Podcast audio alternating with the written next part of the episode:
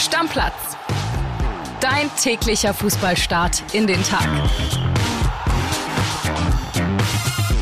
Hallöchen, Stammplatzfreunde. Da sind wir wieder, immer noch zugeschaltet, leider, weil André nach wie vor noch äh, stark erkältet ist. André, ich kann dir nur an der Stelle einmal sagen, ganz, ganz viele Nachrichten, weil ich ja im Büro bin, auf dem Stammplatz-Handy. Viele liebe, gute Besserungswünsche. Also die Community leidet da auch ein bisschen mit dir. Und äh, ja, ich hoffe einfach, dass es bis Sonntag noch klappt, dass wir dann auch zum Finale wieder gemeinsam hier sitzen und gucken können. Ja, erstmal vielen Dank, ihr seid süß wie immer, ne? so kennt man euch. Ja, ich würde sagen, mir geht's momentan so vier minus, ne? Also, ne? aber Sonntag, wir kriegen das schon irgendwie hin. Ich habe festgestellt, Fencheltee ist der Gamechanger. Ah, okay.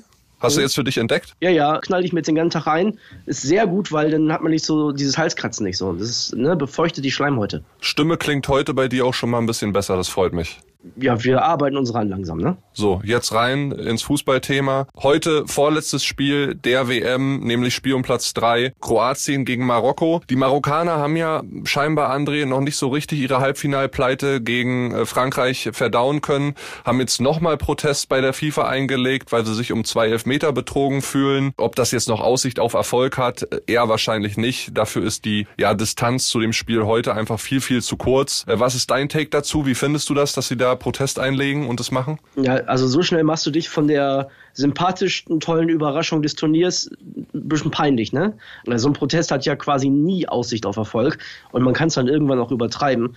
Halte ich überhaupt nichts von. Ich kann mir aber auch vorstellen, dass alle Parteien da frustriert sind. Also, Kili, ist mal ohne Scheiß. Hättest du Bock auf so ein Spiel um Platz 3 heute als Marokko oder Kroatien als Spieler? Ha, eher nicht, weil natürlich dieser Frust über die Niederlage im Halbfinale schon überwiegt, aber nichtsdestotrotz für beide Mannschaften ist es ja auch trotzdem eine Riesensache, um jetzt Platz drei spielen zu können. Wer hätte das von den Spielern vor der WM denn gedacht? Klar kannst du jetzt selbstbewusst sagen, da waren einige dabei, die gedacht haben, okay, wir können ins Finale kommen. Das ist ja auch richtig so, so eine Sportlerdenke. Aber eine Bronzemedaille bei einer WM zu holen, egal ob du Kroatien oder Marokko bist, ist ja trotzdem etwas ganz Großes. Für die Marokkaner wahrscheinlich noch ein Stück mehr, weil die Kroaten ja vor vier Jahren im Finale sogar waren. Ich weiß gar nicht, gibt es eigentlich Medaillen? Müssen wir mal rauskriegen. Ich habe gar keine Ahnung. Ja, es gibt Medaillen. Es gibt ah, okay. Medaillen. Ja, ja. ja da, dann lohnt sich das ja sogar ein bisschen. Also ich kann mir vorstellen, dass heute auch nochmal der eine oder andere eingesetzt wird, der bis jetzt noch nicht gespielt hat. Du hältst, nicht viel. Du hältst am Ende des Tages auf jeden Fall was in den Händen und hast eine saukoole Erinnerung neben den ganzen Momenten, die natürlich in deinem Kopf abgespeichert sind von dieser WM. Ja, auf jeden Fall sollten die Marokkaner das lassen. Ich finde es peinlich mit diesen Protesten. Also ja,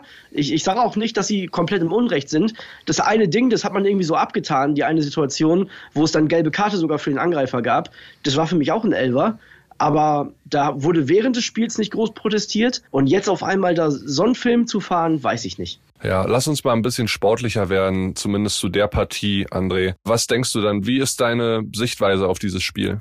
Ich kann das überhaupt nicht einschätzen, weil ich mir vorstellen kann, dass viel rotiert wird. Ich glaube, dass wir die beiden Mannschaften, die da heute auflaufen, wahrscheinlich so im Turnier noch nicht gesehen haben. Oder aber ist es, wie du sagst, die Marokkaner nehmen das so ernst, weil sie unbedingt diesen dritten Platz wollen, dass da tatsächlich die erste Elf aufläuft. Und dann ist für mich Marokko der Favorit, ist ja klar. Also ich habe schon das Gefühl, anders als du, dass da beide Mannschaften mit, sagen wir mal, zumindest 80, 90 Prozent ihrer Startelf des Turniers auch reingehen werden. Ich finde, da treffen zwei relativ ähnliche Mannschaften aufeinander, die vor allen Dingen nervenstark sind sind, die abwehrstark sind. Die Marokkaner haben ja gegen Frankreich überhaupt erst die ersten zwei Tore gegen sich kassiert. Das einzige, was sie bis dato hatten, war ein Eigentor, wo sie jetzt ein Gegentor verschuldet haben. Die sind defensiv also unglaublich stark. Beide Torhüter, Kono und Livakovic, für mich so ein bisschen Torhüter des Turniers. Ähm, mal gucken, ob da am Ende über einen von beiden nochmal entschieden wird. Also mir fällt schwer hervorzusagen, dass Marokko das macht. Dafür sind sie einfach zu sehr auf dem Zahnfleisch gegangen. Auch in der Partie gegen Frankreich ja drei Muskelverletzungen, dann Auswechslung. Also da merkst du schon, die haben davor alles reingehauen in dieses Turnier und ich glaube, die Kroaten sind vielleicht am Ende des Tages durch auch Turniererfahrung und, und dieses Finale 2018, wo auch noch viele Spieler mit im Kader sind, einfach ein bisschen abgewichster. Was auf jeden Fall sicherlich alle vermeiden wollen, ist eine Verlängerung. Ja,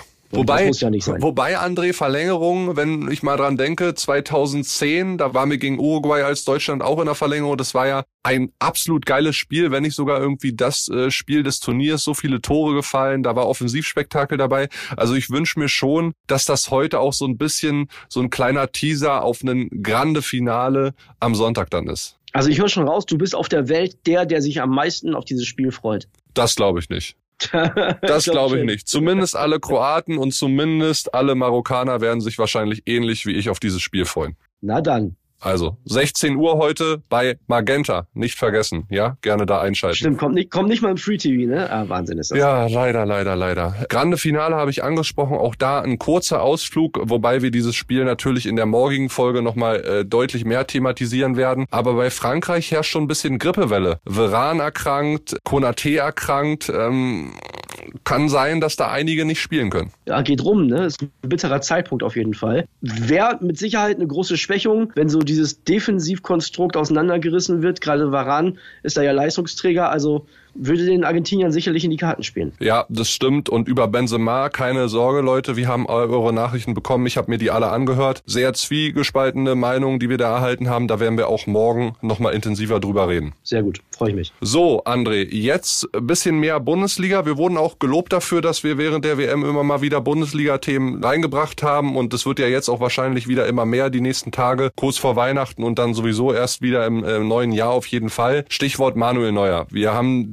dieses Ding lang und breit diskutiert, Beinbruch, jetzt fällt er ein halbes Jahr aus. Jetzt äh, ist die Herangehensweise der Bayern, Hasan Salihamidzic hat ja extra seinen Urlaub unterbrochen. Sie wollen Alexander Nübel zurückholen. Jetzt ja. ist da aber äh, doch ein bisschen mehr Feuer drin in diesem Thema, als, als wir erwartet haben, weil es gab Aussagen zum Beispiel von Nübelberater Stefan Bax, der gesagt hat, es gibt kein Verhältnis, weil beide keinen Kontakt haben und hatten. Da spricht Bax über das Verhältnis von Alexander Nübel mit Torwarttrainer Toni Tapalovic. Uns ist allen bekannt, vielleicht dem einen oder anderen da draußen nicht, Toni Tapalovic ist einer der engsten Vertrauten im Leben von Manuel Neuer. Der ist nicht nur Torwarttrainer für den Mann, der ist auch Kumpel und sogar Trauzeuge gewesen. Bei der Hochzeit, äh, mittlerweile ist Manuel Neuer da ja auch mit seiner Partnerin, die er damals geheiratet hat, nicht mehr zusammen, aber damals war er zumindest Trauzeuge. Und die Neuer-Seite, die wehrt sich jetzt so ein bisschen über das, was äh, Stefan Bax da von sich gegeben hat. Und jedenfalls sagt neuer Berater Thomas Kroth von der Agentur Pro Profil zu uns, zu Bild, zum Kollegen Tobi Altscheffel. Warum ruft Alexander Nübel eigentlich nicht bei Manuel oder Toni Tapalovic einfach an und bespricht die Sachlage in aller Ruhe? Warum alles über die Öffentlichkeit?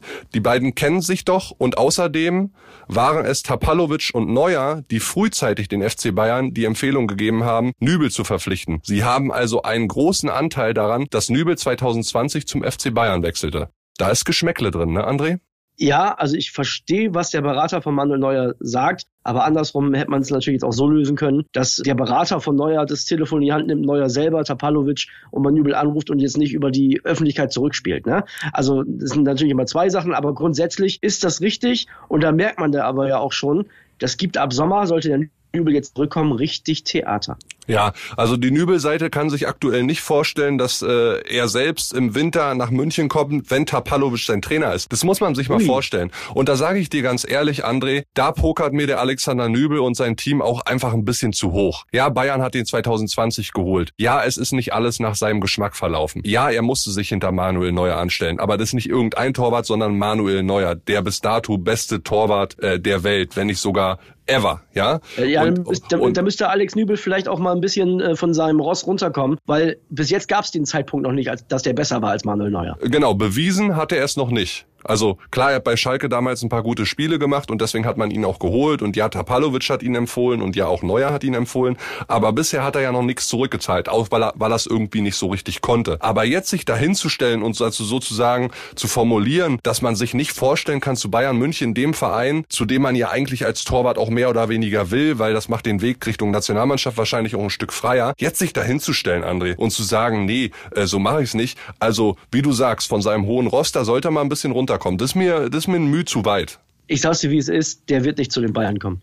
Deckel drauf. Kommt nicht. Nach solchen Aussagen, nach dem, warum sollten die sich das antun? Also müssen wir uns auch nichts vormachen. Nübel ist jetzt auch nicht der zweitbeste Torwart der Welt gerade. Und äh, klar ist das ein junges Potenzial und möglicherweise könnte der äh, über die nächsten Jahre Manuel Neuer ersetzen. Das kann alles sein. Aber jemanden, der so ein Theater macht und den Verein auch so öffentlich unter Druck setzt, das tun sich die Bayern gar nicht an, da haben die gar keinen Bock drauf, hundertprozentig. Das ist schon krass, dass diese Ehe schon längst gescheitert ist, bevor sie überhaupt begonnen hat. Das gibt mir so ein bisschen Dieter Bohlen-Vibes. Ja, aber ich frage mich auch, also was denkt der Nübel denn, wo er bei einem Verein, wie es der FC Bayern ist, ansonsten ins Tor kommt? Das, das hat, also ich habe da ein paar Wahr-Vibes, sag ich dir ganz ehrlich. Weil Was glaubt er denn? Dass er bei Man City ins Tor geht oder bei Liverpool oder was denkt der Nübel? Weil Monaco ist nicht der FC Bayern. Ich weiß nicht, ob dem das noch nicht aufgefallen ist. Ja, und das ist ja jetzt irgendwie auch eine ganz neue Eskalationsstufe, ja? Ist es vielleicht auch jetzt so taktisch durchdacht, dass man sagt, okay, jetzt ist die Chance da, zu Bayern zu gehen. Man wiegelt es aber irgendwie ab, dass man vielleicht dann am Ende des Tages verkauft wird und woanders seine große Chance bekommt,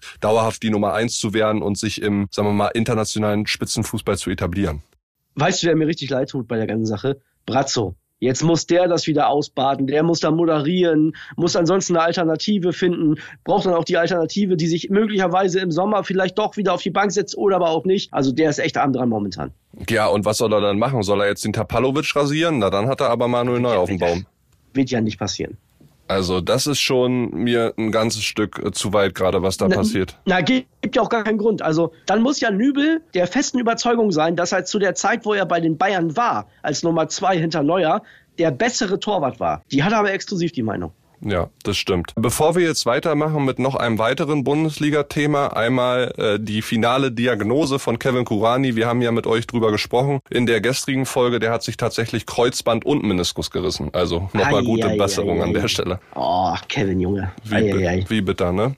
Ja. Eine andere Entscheidung, die jetzt gefallen ist, André, ich glaube, wir beide hatten das gar nicht so richtig auf dem Schirm, war auch äh, überrascht, als ich das gelesen habe. Callum Hudson-Odoi bleibt erstmal in Leverkusen. Die Laie äh, verlängert verlängert sich automatisch bis Sommer. Chelsea hatte nämlich, bevor sie ihn ausgeliehen haben, sich eine äh, Rückholaktion äh, oder Rückholklausel in den Vertrag schreiben lassen, damit sie ihn im Winter möglicherweise schon zurückholen können. Die haben sie aber verstreichen lassen, deswegen wird der Minimum bis Saisonende bei Bayern 04 bleiben. Das hat ja auch bis jetzt ganz gut geklappt. Ich finde, dass Hudson O'Doyle das bis jetzt gut gemacht hat und ich glaube auch, dass der da in der Rückrunde dann mit Wirtz und Diaby und so noch ein bisschen wirbeln kann. Also ich, ich finde, das passt ganz gut. Ja, ich sag ja immer wieder, die Offensive von äh, Leverkusen, die ist schon krass besetzt. Tja, tja. Jetzt müssen sie die PS dann in der Rückrunde nur auf die Straße bringen.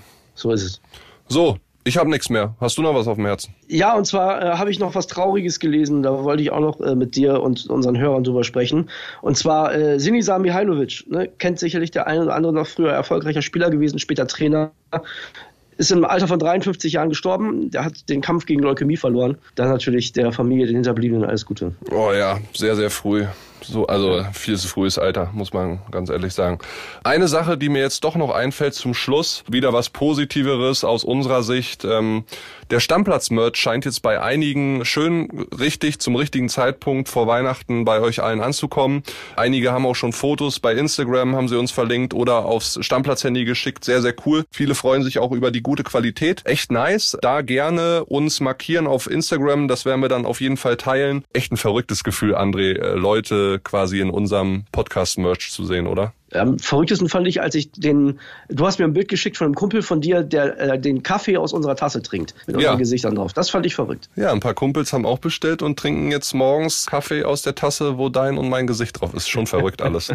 und auch da haben wir den Hinweis bekommen von unseren Kollegen aus dem Bildshop, es gibt noch einige Restposten. Also wer da jetzt noch mal kurz vor knapp was bestellen möchte, ja, wer zuerst kommt, mal zuerst, der kann gerne noch was bestellen. Den Link dazu findet ihr in den Show Notes. Müsst ihr euch aber echt beeilen, weil es wird dann nichts mehr nachgeordert, sondern es gibt nur noch das, was jetzt noch da ist. Ne? Richtig. Und dann gucken wir mal, ob wir nächstes Jahr nochmal eine zweite neue Kollektion raushauen. Aber das eher dann Ende 2023. Wir haben erstmal viel andere Sachen vor mit euch im neuen Jahr. Also, Deckel drauf. Ja, Leute, dann schönen Fußball-Samstag und wie gesagt, bleibt uns treu. Morgen hören wir uns und sprechen dann vorab über das große Finale. Ciao, ciao. Ciao. Stammplatz. Dein täglicher Fußballstart in den Tag.